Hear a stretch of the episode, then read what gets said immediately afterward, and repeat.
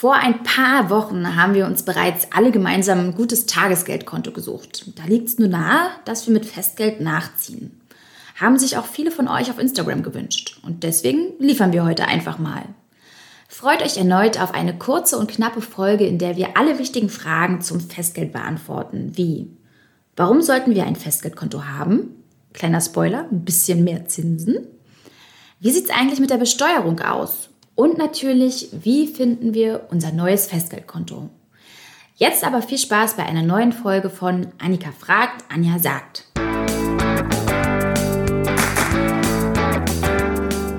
Auf Geldreise, der Finanztipp-Podcast für Frauen mit Anja und Annika. Hallo alle zusammen. Hallo liebe Geldreisende. Da es bereits vor ein paar Wochen so super mit dem Tagesgeldkonto geklappt hat, da haben wir uns gedacht, diesmal ist es wieder Zeit, die harten Fakten in den Vordergrund zu stellen. Und deswegen geht es heute genau um das, was ihr wirklich wissen müsst, wenn ihr nach einem guten Festgeldkonto sucht. Kurz und knackig, damit ihr am Ende der Folge so gut informiert seid, dass es dann leichtes für euch ist, einfach euer neues Festgeldkonto rauszusuchen und dann auch sofort abzuschließen. Und das Beste daran ist, finde ich, auf unserer Finanzen-To-Do-Liste können wir dann einen weiteren Punkt abhaken. Also quasi Zufriedenheitsgarantie für uns ist inklusive bei der Folge. So, Anna, ich würde sagen, dann legen wir mal los mit der ersten Frage. Was genau ist denn jetzt eigentlich ein Festgeldkonto? Hm. Tja, also wie beim Tagesgeldkonto handelt es sich beim Festgeldkonto letztendlich auch einfach nur um ein Bankkonto. Und beide Konten eignen sich gut zum Parken oder Anlegen höherer Geldbeträge. Denn anders als beim Girokonto oder auch beim Sparbuch gibt es bei den beiden noch ein bisschen was an Zinsen. Wenn ich mich noch richtig erinnere, also beim Tagesgeld, da gab es so ein halbes Prozent. Und wie viel gibt es jetzt beim Festgeldkonto? Ja, Annika, hast du tatsächlich echt noch richtig auf dem Schirm. Also ein halbes Prozent sind drin bei soliden Banken für Tagesgeld und beim Festgeld sogar noch ein bisschen mehr. Aktuell bieten die Banken Zinsen von einem halben Prozent aufwärts bis hin zu 1,12 Prozent pro Jahr. Okay, es ist ja dann doch noch mal mehr als beim Tagesgeld. Woran genau liegt mhm. denn das? Da sind wir auch schon bei den Unterschieden angelangt. Mhm. Denn das Festgeldkonto hat letztendlich seinen Namen nicht von ungefähr.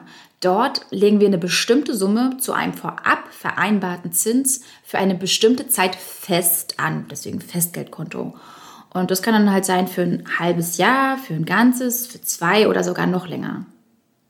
Das heißt dann also, dass wir jetzt vor Laufzeitende auch nicht mal eben so an unser Geld rankommen, sondern eben dann wirklich erst danach. Genau.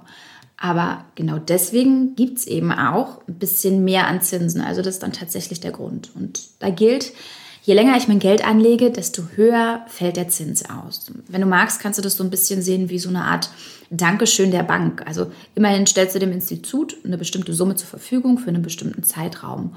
Und in der Zeit kann die Bank wiederum dein Geld für sich nutzen, zum Beispiel anderen Kredit gewähren oder so.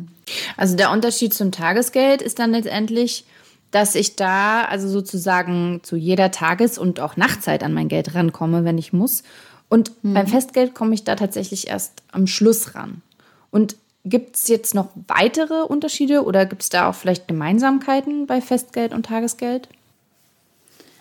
Ja, mit, mit Zinshöhe und Verfügbarkeit haben wir eigentlich schon alle Unterschiede abgegrast. Aber bei den Gemeinsamkeiten lässt sich tatsächlich noch ein bisschen mehr zu sagen nämlich dass beide eigentlich eine sehr sichere Geldanlage sind. Und wobei wir da aber auch wieder dran denken müssen, dass uns Sicherheit bei der Geldanlage letztendlich Zinsen kostet. Also 5, 6 oder 7 Prozent Rendite wie bei einem Aktien-ETF sind da nicht mal annähernd drin.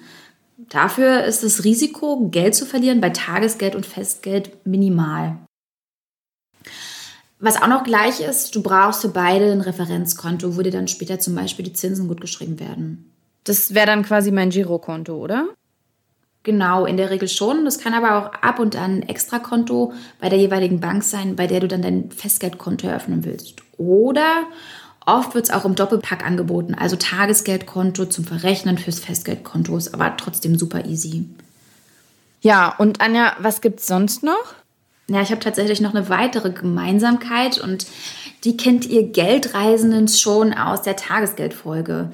Denn auch beim Festgeld gilt, Sicherheit vor Zinsen. Bitte lieber auf ein paar Prozentpünktchen hinterm Komma verzichten und dafür das Geld bei einer sicheren Bank anlegen. Und das gilt vor allem für Banken im Ausland. Stimmt, daran erinnere ich mich. Das haben wir hm, auch das hast du sogar gesagt gehabt, ne? in, dem, ja, in der Tagesgeldfolge.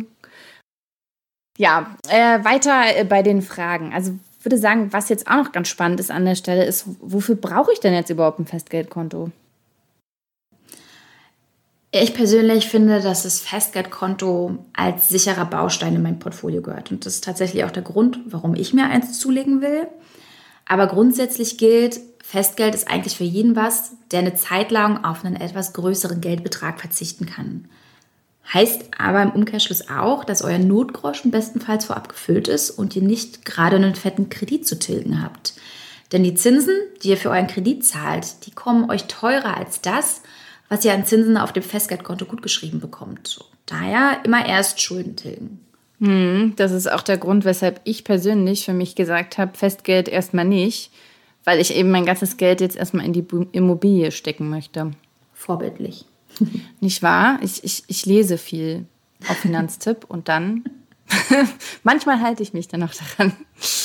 Ähm, ja, wofür ist Festgeld noch gut, Anja? Ja, du hast es eigentlich gerade schon angesprochen, vielleicht gerade beim Thema Haus, aber eben so ein paar Jahre vorher nämlich zum Beispiel um Eigenkapital anzusparen und für das, ja, für das eigene Traumhaus letztendlich. Ich weiß nicht, ob ihr das damals so gemacht hattet? Nee, wir haben das nicht so gemacht, aber es ist total cool, dass du das jetzt an der Stelle nochmal erwähnst, weil die Frage haben wir nämlich aus unserer Geldreise-Community ja dann auch ein paar Mal auf Instagram bekommen. Also wirklich die Frage, wie spare ich mein Eigenkapital für die Immobilie zusammen? Und Leute, hier ist die mhm. Antwort mit Festgeld. Genau. Und meistens sparst du jetzt letztendlich über einen längeren Zeitraum eine bestimmte Summe zusammen. Und da ist es natürlich cool, wenn du die dann nochmal anlegst und einen Zins plus eins schreist dabei, anstatt ja, dass die Inflation dein Geld schmilzt, wenn du so willst. Festgeld ist aber auch praktisch, wenn du dir in naher Zukunft einen größeren Wunsch erfüllen willst. Also, also zum Beispiel ein neues Auto, eine Weltreise oder du nutzt es für deine berufliche Selbstverwirklichung oder auch um Puffer aufzubauen für baldige Elternzeit. Ich meine, da bekommst du ja dann nun mal nicht wirklich dein Gehalt ausgezahlt, sondern musst mindestens auf einen Teil verzichten. Hm. Und bieten eigentlich alle Banken Festgeldkonten an? Und vor allem, wie ist es mit den grünen Banken? Bieten die das auch an? ich wusste schon, dass die Frage kommt. Also, erstmal ist es so, dass nicht alle, aber die meisten Direkt- und Filialbanken Festgeldkonten anbieten. Und ja, weil ich mit so einer Frage, wie gesagt, schon gerechnet habe, habe ich extra für dich nochmal bei den nachhaltigen deutschen Banken geguckt, ob die sowas anbieten. Cool. Ein paar machen mit, tatsächlich die Triodos zum Beispiel. Allerdings ist die Verzinsung bei deiner Bank eher nicht so dolle mit 0,4 Prozent. Und die garantierte die Bank, ja, die garantierte die Bank nämlich auch erst, wenn du dort dein Geld zehn Jahre lang anlegst. Uh, zehn Jahre? Das ist mhm. ganz schön lange. Und die Finanztipp-Empfehlung ist ja nicht länger als drei Jahre.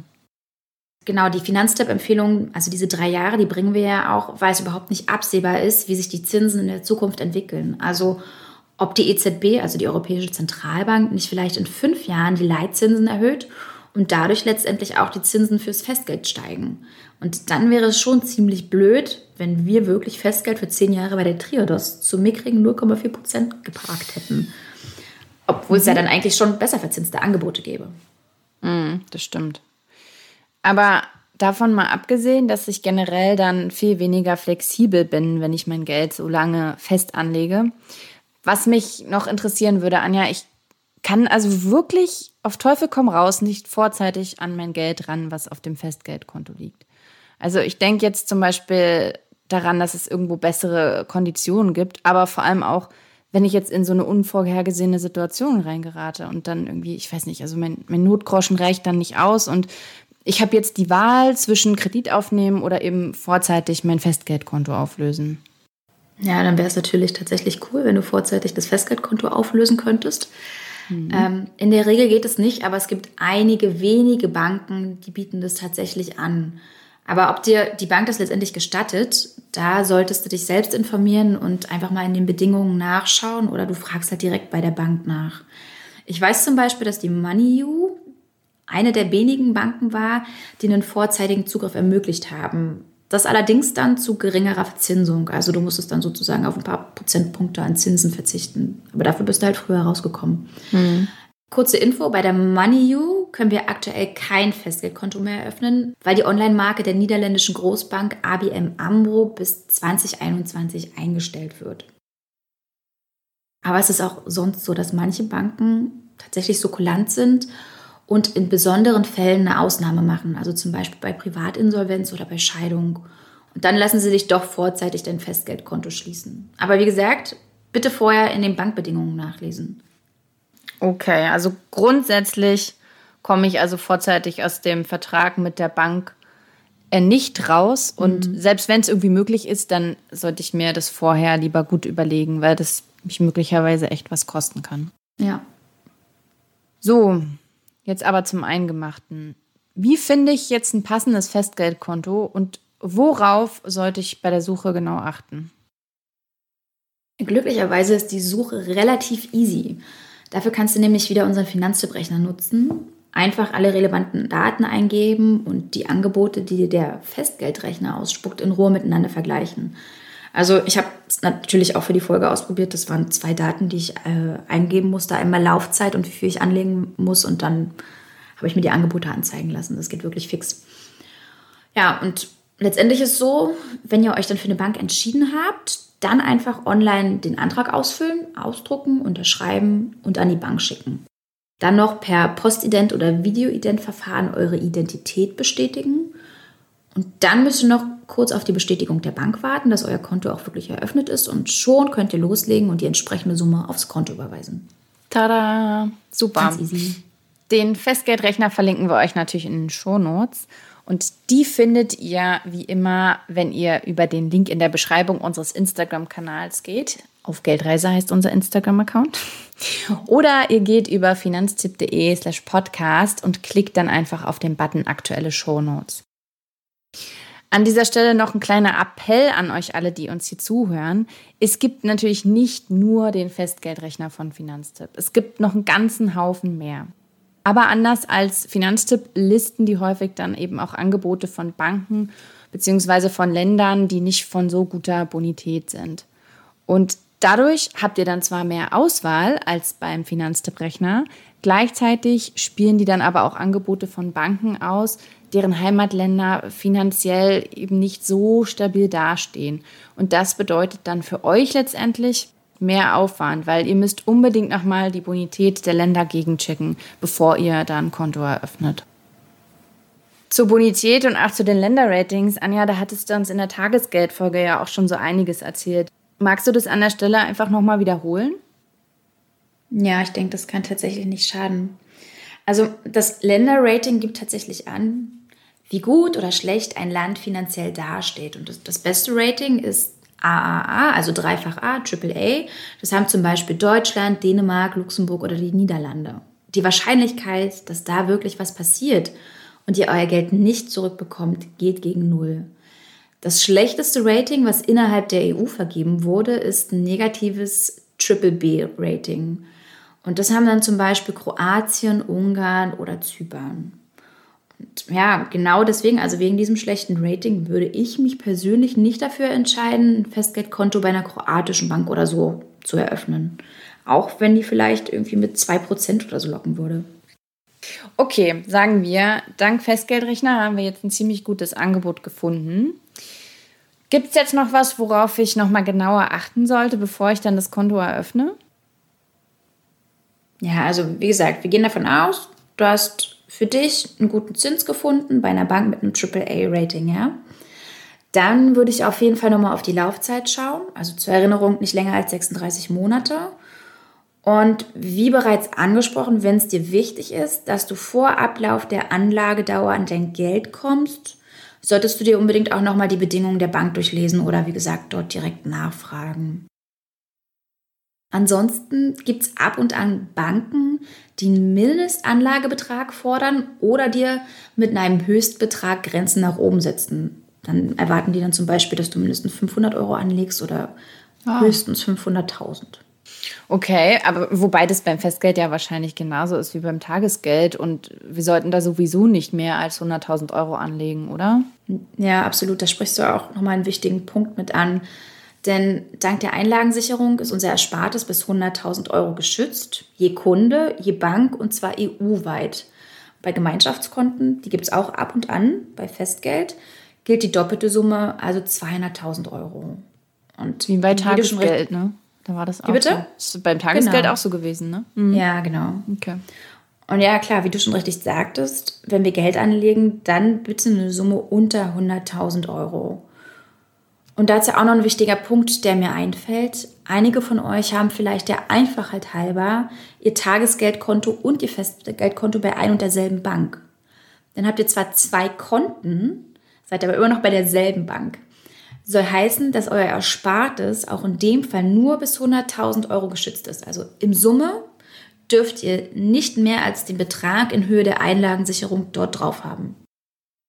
Also bei der Bank haben. Mhm. Ist ja nochmal ein guter Tipp. Ja. Das gilt übrigens auch, jetzt kommt nämlich noch so ein Spezialfall, wenn ihr bei zwei unterschiedlichen Banken zwei oder mehr Konten habt, die eine Bank aber die Tochterbank einer anderen Bank ist. Ui, okay. Hast du da auch noch ein Beispiel für uns mitgebracht? Wie ich dich kenne, wahrscheinlich schon, oder? ähm, ja, pass auf. Die Postbank, die gehört beispielsweise zur Deutschen Bank. Und wenn du bei der Postbank dein Girokonto hättest und bei der Deutschen Bank dein Festgeldkonto, dann dürftest du auch da in Summe nicht die 100.000 Euro überschreiten. Manche Banken, auch die meisten in Deutschland, haben zwar noch so ein extra Sicherungssystem für höhere Beträge, aber darauf hat man keinen rechtlichen Anspruch. Deswegen bitte immer an diesen 100.000 Euro orientieren. Ich finde die Zahl ja immer noch sehr hoch. 100.000 Euro sind für mich irgendwie weit entfernt, aber wer weiß, wann ich da mal hinkomme. Ich wollte gerade sagen, nur weil wir noch nicht so viel angespart haben. ja, ja. Genau, also krass, was du da gerade erzählt hast. Bis dato, ich wusste das ehrlich gesagt gar nicht. Gibt es denn noch was, worauf äh, wir achten sollten? Ich werfe jetzt mal mit einem schönen Begriff um mich, den ihr vielleicht schon kennt, vielleicht aber auch noch nicht, und zwar Prolongation. Und Kenn ich nicht. Okay, pass Was ist das? Das ist, das ist fast so wie eine Art Abo, anstatt dass die Bank euch euer Geld samt Zinsen nach Laufzeitende wiedergibt, legt sie es einfach nochmal an für die gleiche Laufzeit, aber dann zum gültigen Zinssatz. Und das passiert dann automatisch, wenn diese Prolongation nicht ausgeschlossen ist. Und das ist so ein Punkt, auf den würde ich tatsächlich auch immer achten, bevor ich ein Festgeldkonto eröffne. Ich habe mich da mal durch die Bedingungen einiger Banken durchgewühlt und festgestellt, dass einige diese automatische Wiederanlage bereits im Antrag ausschließen. Das ist natürlich super für uns. Oder zumindest so eine Art Kann-Klausel draus gemacht haben. Was ich damit meine ist, wenn ihr euer Festgeldkonto nach Laufzeitende weiterführen wollt, dann räumt euch die Bank kurz vor Ablauf so eine bestimmte Frist ein, in der ihr meistens dann online einfach euer Häkchen bei Wiederanlage setzt und schon passiert das dann doch automatisch, wenn ihr es denn wollt. Ist das was Gutes? Möchte ich das oder möchte ich das eher nicht? Na, wenn die Zinsen gerade gut sind und du noch auf den Geldbetrag verzichten kannst, kannst du es gerne machen. Klar, warum nicht? Okay, aber das wissen wir ja nicht vorher. Genau, das weißt du aber dann zu dem Zeitpunkt. Du kannst ja noch mal kurz recherchieren. Wenn du weißt, es ist zum Ende hin und du überlegst sowieso oder brauchst halt den Geldbetrag nicht und dann siehst du, ah, geil, die bieten mir jetzt anstatt 1,12 Prozent an Zinsen, bieten sie mir 1,4 Prozent. Und ja, klar, ich kann, kann noch mal für drei Jahre auf die, die Summe verzichten. Mhm. Ich brauche das Geld gerade nicht, dann kannst du es anlegen. Mhm, okay. Solltet ihr aber doch bei einer Bank gelandet sein, die von der Prolongation Gebrauch macht, ihr das aber eigentlich gar nicht wollt, dann schaut mal schon, ob ihr direkt nach Vertragsabschluss kündigen könnt oder aber doch erst am Laufzeitende. Ja, und dann natürlich gilt wie immer nicht die Frist verpassen. Ne? Sonst ist wahrscheinlich eher schlecht, wenn ihr dann irgendwie doch nicht die Zinsen bekommt, die ihr euch vorgestellt habt und dann da drin hängt. Was ähm, auch noch so ein Punkt ist, vor allem wenn ich ein Konto bei einer ausländischen Bank habe, ist ja immer die Besteuerung. Wie sieht es denn da aus, Anja? Gut, dass du das nochmal einwirfst, Annika. Also wir zahlen ja auf Kapitalerträge eine Abgeltungssteuer und damit auch auf die Zinsen, die uns auf dem Festgeldkonto gutgeschrieben werden. Sofern wir mit unseren Zinserträgen nicht den Sparerpauschbetrag, so heißt das, reißen in Höhe von 801 Euro, müssen wir sogar gar keine Steuern zahlen. Allerdings nur dann, wenn wir vorher bei unserer Bank einen Freistellungsauftrag eingerichtet haben. Bei den Banken, die die Steuern für ihre Kunden nicht automatisch abführen, das gibt es nämlich auch, müssen wir dann selbst aktiv werden und die Zinserträge in der Steuererklärung angeben. Wer nochmal nachlesen will, was genau der Sparerpauschbetrag eigentlich ist und vor allem, wie man ihn richtig ausnutzt und dann auch die Abgeltungssteuer vermeidet, für den, die hat unser Finanztipp-Steuerexperte Udo Reuss einen coolen Ratgeber aufgeschrieben und den packen wir euch natürlich wieder in die Shownotes rein. Sag mal, Anja, wo bist du denn jetzt eigentlich untergekommen? Tatsächlich noch nirgends. Also ich habe schon fleißig Kondition verglichen und mir mein Favorit... Anja, das ist wieder der Classic. Du liest erstmal, ne? So drei Jahre. ja, nein, pass auf. Also ich habe mir meinen Favoriten schon rausgesucht. Das wäre nämlich Klarna. Das würde ich, glaube ich, ganz gerne mal ausprobieren. Da gibt es für eine Laufzeit von 36 Monate aktuell Zinsen von mhm. 1,12 Prozent. Ähm, es gibt einen Mindestanlagebetrag, aber das sind, das sind 500 Euro, wenn ich über mhm. Welt sparen gehe. Ähm, um die Steuer muss ich mich selbst kümmern, ist aber, wie gesagt, dank Udos Ratgeber auch kein Problem. Da lese ich mir einfach nochmal alles zum Freistellungsauftrag durch. Und zum Laufzeitende muss ich das Festgeldkonto tatsächlich kündigen, sonst wird das Festgeldkonto nämlich um dieselbe Laufzeit aber zu den dann gültigen Zinsen prolongiert. Also darüber haben wir ja gerade schon mal besprochen. Das finde ich jetzt nicht ganz so cool, aber die anderen Angebote, die genauso oder ähnlich gut verzinst sind, haben für mich auch irgendwie immer so einen ganz kleinen Haken. Hm, okay, du weißt also schon wieder ziemlich viel über das ganze Thema. Du hast eigentlich auch schon deinen Favoriten. Und wieso zögerst du jetzt noch? Hm. Ich frage mich tatsächlich, aktuell noch so ein bisschen, ob sich für mich die Mühe lohnt, jetzt ein Festgeldkonto zu öffnen. Also mein Plan ist erstmal nur eine kleinere Summe anzulegen. Ich dachte da so an 3000 Euro für 36 Monate.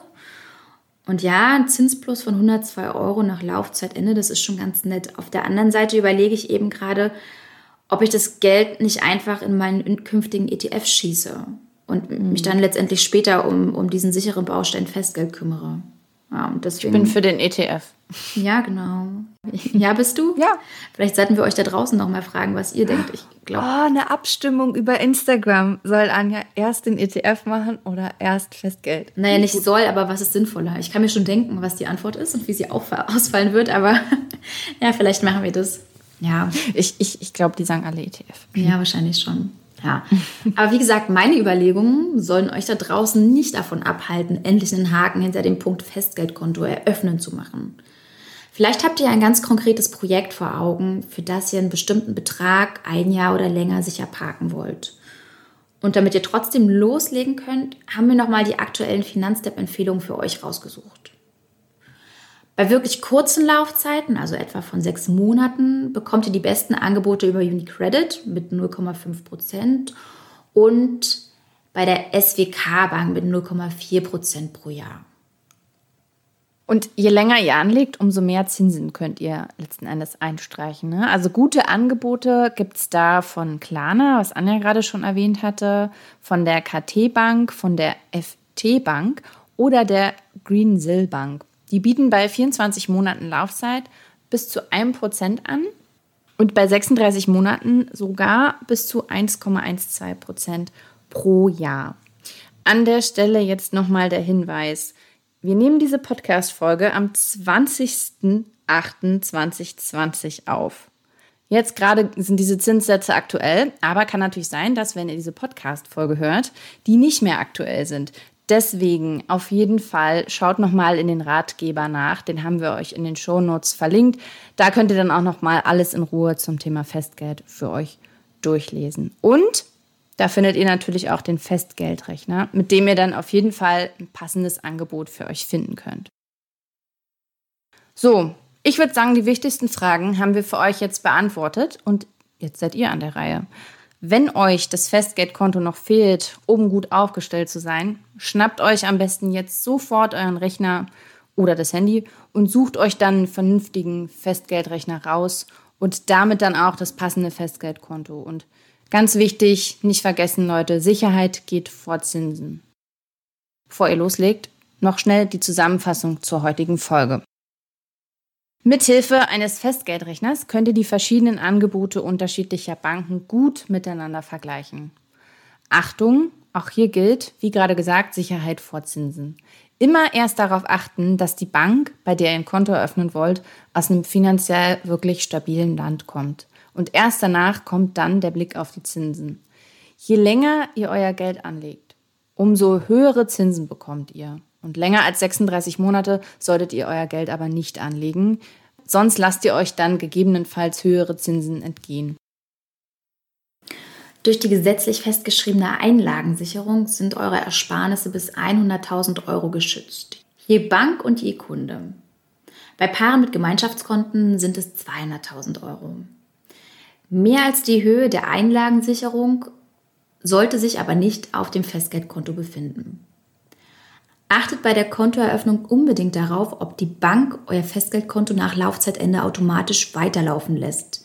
Die Info dazu findet ihr in den AGB, häufig unter Wiederanlage oder Prolongation.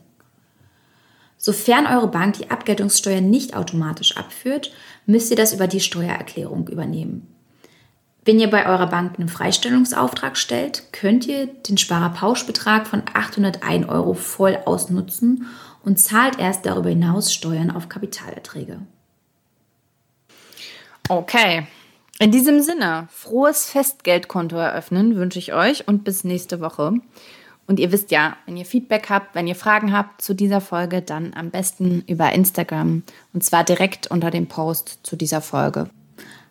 Ach, und wie so oft noch eine Bitte in eigener Sache. Wenn euch unsere Geldreise gefällt, freuen wir uns über fünf Sterne bei Apple Podcasts oder über eine tolle Rezension. Dankeschön. Ja. Tschüss. Tschüss, bis demnächst.